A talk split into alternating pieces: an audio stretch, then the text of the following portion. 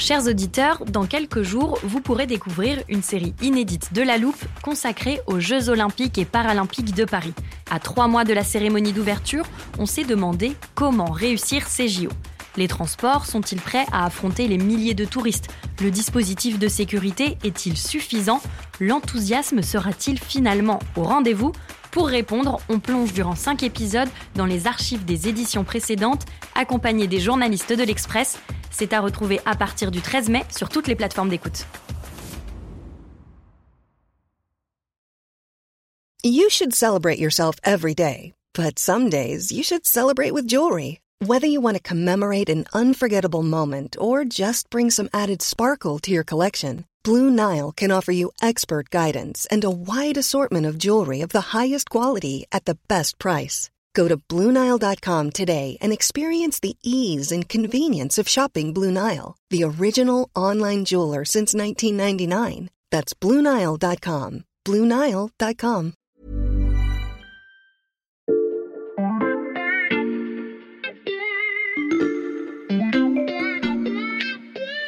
Salut, c'est Xavier Yvon. Nous sommes le jeudi 23 mars 2023. Bienvenue dans La Loupe, le podcast quotidien de l'Express.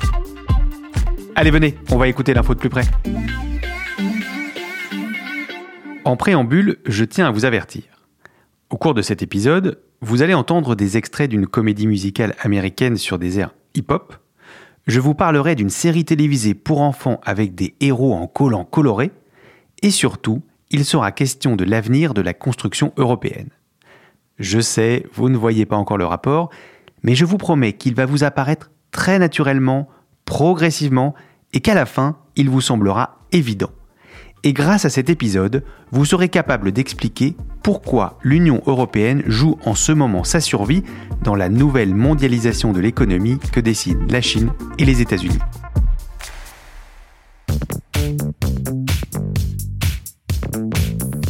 Pour cet épisode, j'ai fait appel à un duo de choc. En studio, à mes côtés, il y a Béatrice Mathieu, grand reporter à l'Express et spécialiste de l'économie. Salut Béatrice. Salut. Et nous sommes en ligne avec la correspondante de l'Express à Bruxelles, Isabelle Horry. Salut Isabelle. Salut. Béatrice, le point de départ de notre podcast, c'est un sigle américain, IRA, I-R-A, pour Inflation Reduction Act. On l'a déjà évoqué dans la loupe, mais peux-tu nous rappeler en quelques mots de quoi il s'agit? Alors c'est un vaste plan qui a été proposé par Biden l'été dernier mmh. pour lutter à la fois euh, contre la dérive inflationniste, mais aussi pour décarboner l'industrie américaine grâce à des subventions massives dans les industries vertes, à condition à condition, et ça c'est très mhm. important, de produire sur place, de produire aux États-Unis. Et ça, bah, c'est un danger pour l'économie européenne. Alors, laisse-moi t'épargner de la salive, Béatrice. Je sors de notre armoire à archives cet extrait d'un épisode précédent dans lequel tu donnais justement un exemple pour comprendre la menace. Ce plan prévoit une subvention de 7500 dollars à l'achat d'un véhicule électrique. Alors nous aussi, on fait ça. Hein. Mmh. Mais eux, ils ont une petite condition supplémentaire. C'est à condition que ce véhicule électrique soit assemblé aux États-Unis mmh. et que la batterie contienne 40% de minerais extraits localement. Alors pour les constructeurs européens, hein, c'est un risque de forte distorsion de concurrence et un véritable appel du pied à construire leur voiture électrique, non pas en Europe, mais aux États-Unis. Et depuis que je t'ai dit ça, Xavier, mmh. on mesure encore plus en fait les conséquences néfastes et très inquiétantes pour l'industrie européenne de ce fameux plan américain. Mmh. Alors, par exemple, 68% de la production prévue de batteries pour les voitures électriques en Europe à horizon 2030 risque d'être retardée, réduite ou annulée, mmh. souligne une ONG euh, britannique Transport et Environnement. Et puis, il y a d'autres conséquences dans la chimie euh, allemande en particulier. On sait que la chimie en Allemagne, c'est un poids très très lourd et il y a déjà eu des annonces en fait de délocalisation aux États-Unis. Les 27 préparent donc la contre-attaque. Isabelle, ils se réunissent en sommet aujourd'hui et demain chez toi à Bruxelles. Quelle forme va prendre leur réponse? Ben, Ils essayent de se fixer des objectifs communs, des objectifs à l'échelle du continent. Par exemple, l'idée, ça serait de produire 40% de nos besoins dans les huit secteurs qui sont jugés stratégiques euh, pour toute l'économie verte, alors notamment les batteries électriques dont on vient de parler, les panneaux solaires, l'hydrogène aussi, le stockage du CO2. Et puis aussi, il faut s'assurer qu'on a assez de matériaux critiques. Vous savez, c'est le lithium, le cobalt, etc., qu'on trouve dans beaucoup de ces nouveaux produits et tout ça alors que la Chine a fait main basse sur ses matières premières. Donc ça, c'est un premier plan, se fixer des objectifs pour tout ça. Dans un deuxième plan, il y a aussi l'idée d'assouplir le cadre pour les aides d'État qui en Europe normalement sont très très réglementées. Et là, pour ces secteurs spécifiques qui sont jugés comme stratégiques, eh bien ce cadre serait assoupli. Et enfin, et c'est pas le moindre dans l'Union européenne, il y a aussi cette idée d'aller vers la simplification administrative, que ce soit plus facile de savoir pour les entreprises de combien d'argent public ou quelles autorisations elles vont avoir pour des aides d'État. Et pour ça, il faut avoir un guichet unique, on appelle ça en jargon un one-stop shop. Et ça, ben, évidemment, on a tous ce cliché de l'Union européenne et de sa bureaucratie très lourde. Donc là, l'idée, c'est de simplifier pour que ça aille beaucoup plus vite, presque aussi vite qu'aux États-Unis. Voilà, tout ça sur le papier, ça sonne très bien, mais ça pose un gros problème qui est un problème d'égalité entre les pays de l'Union européenne, en fait. Un problème d'égalité, c'est-à-dire, Isabelle? Bah, le risque, quand même, c'est que ça privilégie les États qui ont les poches les plus profondes, c'est-à-dire ceux qui ont des moyens pour aider leurs entreprises, pour pouvoir leur donner ces fameuses dettes d'État. Par exemple, on a vu euh, après le Covid que l'Allemagne était le pays qui avait autorisé plus de la moitié des aides d'État euh, à l'échelle de toute l'Union européenne. À elle toute seule a représenté la moitié des aides d'État. Donc voilà, on voit qu'il y a un gros avantage aux grands pays riches, l'Allemagne en tête, mais aux yeux des autres, la France en fait aussi partie. Donc il y a beaucoup d'inquiétudes des plus petits pays ou de ceux qui ont des finances qui ne peuvent pas suivre en fait.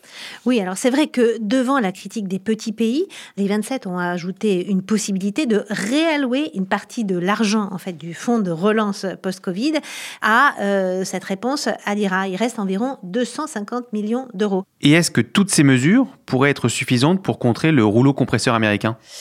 En fait, il y a un certain nombre de voix, et alors notamment en France, c'est là qu'on les entend beaucoup, qui pensent que ben non, le compte n'y est pas et qu'il faudrait aller beaucoup plus loin en créant par exemple un nouveau fonds commun. Parce qu'il faut vraiment voir l'enjeu derrière tout ça. Il, est absolument titanesque. Il faut comprendre que ce qui joue, c'est vraiment la compétitivité de l'Europe dans le futur, sa place dans l'économie mondiale, parce que l'IRA, ce n'est que le début euh, d'un grand monopoly sur toutes les technologies d'avenir.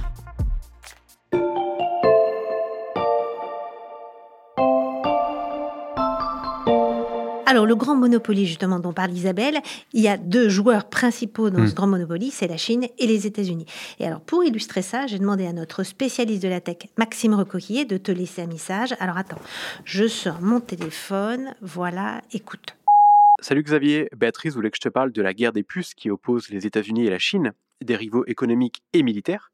Euh, si je précise bien le et, c'est qu'il est très important parce que les outils microscopiques dont on parle sont à la fois indispensables à la construction de téléphones, de voitures, mais aussi des intelligences artificielles ou encore des armes modernes. Je pense qu'il y a aussi beaucoup d'autres usages, mais on a compris, euh, ils sont devenus très très stratégiques.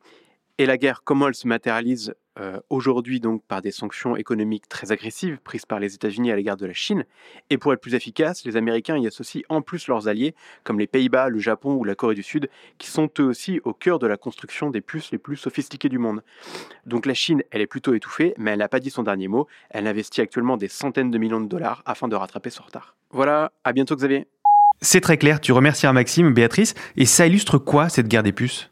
Bah, Ce qu'Isabelle disait, c'est que l'IRA, l'Inflation Reduction Act, ça n'est qu'un début. Hmm. L'IRA, en fait, est la base pour concurrencer la Chine sur les green tech, mais aussi sur les puces, sur les biotech, les médicaments, l'intelligence artificielle. En fait, dans tous ces secteurs d'avenir qualifiés de stratégiques, où les États-Unis et la Chine sont rivaux et investissent massivement pour être les premiers et les plus forts, chacun à leur manière. La méthode américaine, c'est donc d'injecter énormément d'argent pour subventionner tous ces secteurs. Oui, ils utilisent leur puissance de feu financière, aussi avec des financements publics-privés, avec hmm. des partenariats publics-privés bien plus efficaces qu'en Europe.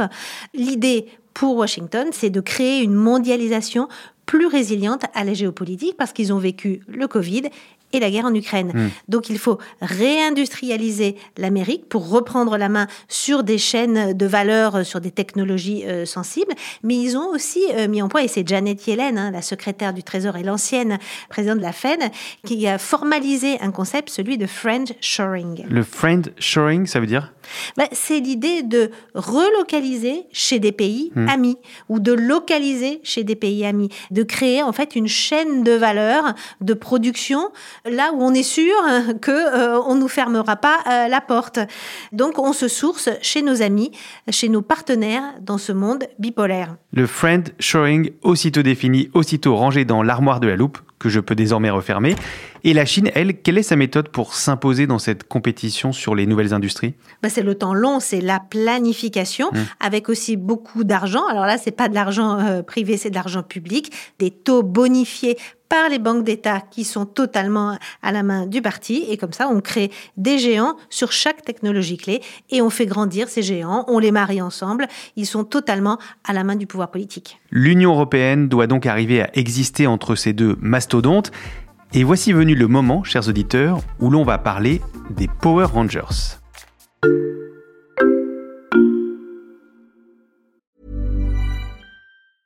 Hiring for your small business? If you're not looking for professionals on LinkedIn, you're looking in the wrong place. That's like looking for your car keys in a fish tank.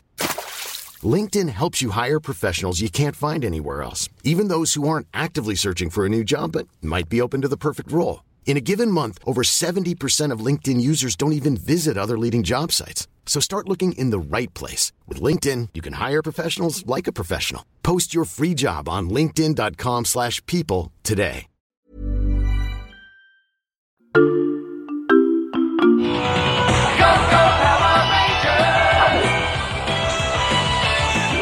Quand on a préparé ensemble cet épisode, c'est toi Isabelle qui a fait la comparaison entre les 27 et les Power Rangers. Je vais donc te laisser expliquer ta pensée. Tu peux peut-être commencer par rappeler ce que sont les Power Rangers? Alors les Power Rangers, c'est la version américaine des Bioman. Alors c'est mhm. une équipe de super-héros, ils ont des costumes, des casques avec chacun sa couleur, bleu, rouge, jaune, etc. Ils combattent des tas d'ennemis extraterrestres, mais là à chaque fois il y a un ennemi qui est trop grand, trop fort. Et là, ils ont leur botte secrète. Vous êtes prêts les amis? Formons le Megazord. Zord T-Rex, ya! Dino Chargeur, activé Les Power Rangers peuvent unir leurs forces pour convoquer en fait un robot géant qu'ils contrôlent tous ensemble. Et grâce à ça, ils finissent par battre le monstre géant et donc moralité, l'union fait la force. Dino activé Ok, et maintenant tu nous expliques le rapport avec l'Union Européenne? Et bien justement, l'union fait la force. Les 27 feraient bien de s'inspirer des Power Rangers pour réunir leurs forces, pour lutter euh, à armes égales contre les Golgoths chinois et américains, parce que individuellement, les Européens sont trop petits pour lutter. Sauf que voilà, jusqu'à maintenant, l'Union européenne, c'était avant tout un très grand marché intérieur. Et ce qui comptait, c'était que ces règles soient pertinentes pour organiser la concurrence entre les entreprises des 27, les unes contre les autres en fait. D'où euh, les règles contre les aides d'État, etc. Donc maintenant, il faut changer d'échelle parce qu'il faut se mettre ensemble pour résister sur le marché mondial. Et en fait, il faut changer de paradigme. Grosso modo, il faut faire émerger une politique industrielle commune. Et ça, c'était des mots vraiment tabous encore récemment ici à Bruxelles. Écoutez, euh, la semaine dernière, les paroles très révélatrices du commissaire Franz Timmermans.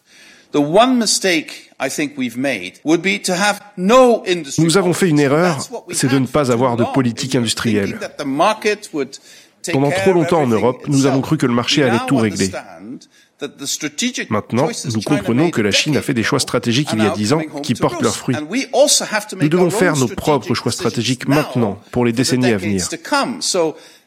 Nous regardons vers l'avant, c'est ce qu'il faut faire quand on est au milieu d'une révolution industrielle.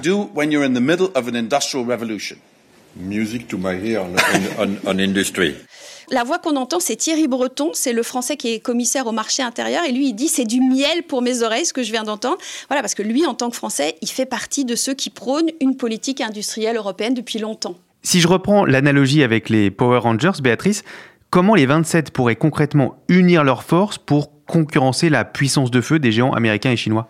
Bah, les munitions, c'est toujours l'argent. Hein. C'est hmm. le nerf de la guerre dans toutes les guerres économiques. Il faudrait un pot commun. Et là, bah, je te rappelle ce qu'on a dit tout à l'heure. Hein. Pourquoi pas, c'est ce que défend la France, pourquoi ne pas créer un nouveau fonds souverain pour toutes les industries stratégiques? Ça a été fait après le Covid, hein, au moment du fonds de relance, qui avait été décrit à l'époque comme le moment hamiltonien de l'Europe. Chers auditeurs, vous vous demandiez peut-être quand allait arriver la comédie musicale promise en introduction. Tendez bien l'oreille, c'est maintenant. Je te laisse continuer, Béatrice. Alors, le moment hamiltonien, c'est en référence au nom d'Alexander Hamilton, mmh. qui est un des pères fondateurs des États-Unis. Mmh. Il est moins connu hein, que Washington ou Jefferson, mais il a été redécouvert grâce à une comédie musicale mmh. en hip-hop qui a été multi-récompensée et qui euh, lui est consacrée à Broadway. I am not away my shot. I am not away my shot.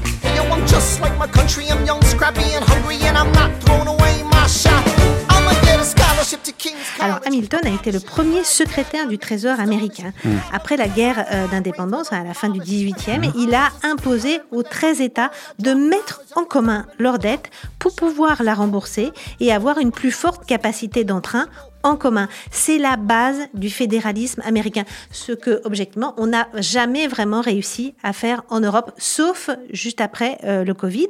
L'Europe, à ce moment-là, a pour la première fois emprunté de manière solidaire. Ça a été compliqué, les Allemands ne voulaient pas. Rappelle-toi, pendant la crise grecque, on parlait d'eurobond, l'Allemagne avait toujours dit non. Et là, après le Covid, la violence du Covid, finalement, les pays, euh, l'Allemagne, les Pays-Bas, etc., ont fini euh, par s'y soumettre. Et là, aujourd'hui, face à l'Irak, dans cette compétition euh, mondiale extrêmement dure, certains pays comme la France disent, bah, il faut aller encore plus loin, il faut approfondir ce moment hamiltonien en investissant et en empruntant encore plus en commun. On n'est pas du tout. Et pourquoi? Bah Parce que c'est bien beau d'emprunter de l'argent en commun, mais il faut pouvoir le rembourser. Hmm. Et c'est toute la question des ressources. Et l'Allemagne n'arrête pas en fait de revenir sur le sujet en disant pourquoi pas, d'accord pour un endettement en commun, mais il faut trouver ensemble des ressources pérennes pour rembourser ensemble. Mais d'où pourraient venir ces ressources euh, d'un impôt européen? Bah oui, alors pourquoi pas d'une taxe GAFA On en mhm. parle beaucoup. Hein. Il y a eu l'accord au niveau de l'OCDE et une transposition euh, dans les règles européennes qui tarde encore. On pourrait aussi euh, parler d'une taxe Tobin sur les transactions sur financières. les transactions financières. Mais le problème, c'est que sur toutes ces questions fiscales se repose toujours la question des règles de l'Union européenne et de celle de l'unanimité. Oui, c'est très juste. Et, je vois encore deux problèmes supplémentaires. D'abord, il y a pas mal de pays, ceux du Nord notamment, qui ont accepté de faire un endettement commun au moment du Covid, mais à condition que ça soit cette fois et seulement cette fois. Donc déjà, il faudrait les convaincre de repartir pour un deuxième tour. Mhm. Et puis ensuite, on ne sait toujours pas comment les Européens vont rembourser ce grand plan de relance dont on est en train de parler. Ils sont censés commencer à le rembourser à partir de 2027. Et là, même pour celui-là, ils n'ont déjà pas trouvé la solution sur d'où allait venir l'argent. Ah oui, donc on voit que ça pose des problèmes de gros sous mais aussi de principe. Bah oui, parce que vraiment, apprendre à être ensemble face au reste du monde, enfin devenir un Power Rangers euh, géant là, et eh ben, mhm. c'est vraiment un saut difficile pour certains pays comme par exemple les Pays-Bas ou le Danemark. Eux, ils, n'ont jamais eu cette espèce de vision euh, stratégique, cette vision de puissance euh, que nous on a beaucoup en France. Eh bien, eux, ils voudraient continuer à faire du commerce, ils mettent le bien-être en avant, et donc il y a des tensions et il y a vraiment deux visions de l'avenir de la construction européenne qui s'affrontent. Mais voilà, c'est un moment décisif aussi pour l'Union européenne, un peu comme au moment du Covid, et donc je vais reprendre à mon compte aussi les paroles de la chanson de Hamilton qu'on a entendue tout à l'heure et que j'adore. I'm not throwing away my shot, qu'on peut traduire par euh, il faut pas rater son coup, il faut pas rater sa chance en fait. L'Europe qui ne doit pas rater son coup et s'inspirer d'Alexander Hamilton et des Power Rangers. Merci Béatrice et Isabelle. À bientôt. À bientôt. Béatrice Mathieu, grand reporter spécialiste de l'économie, et Isabelle Horry, correspondante à Bruxelles.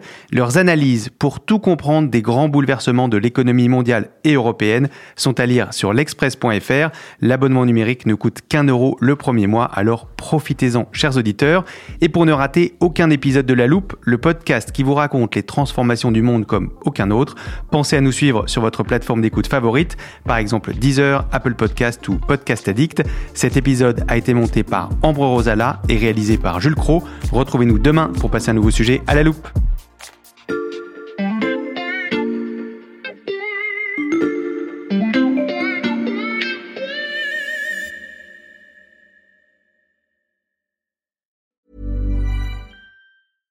Small details are big surfaces. Tight corners are odd shapes.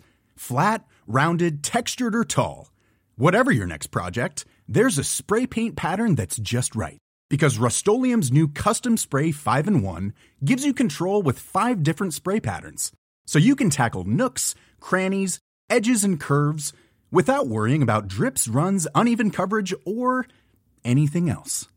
Custom Spray 5 in 1. Only from Rust Hey, it's Danny Pellegrino from Everything Iconic.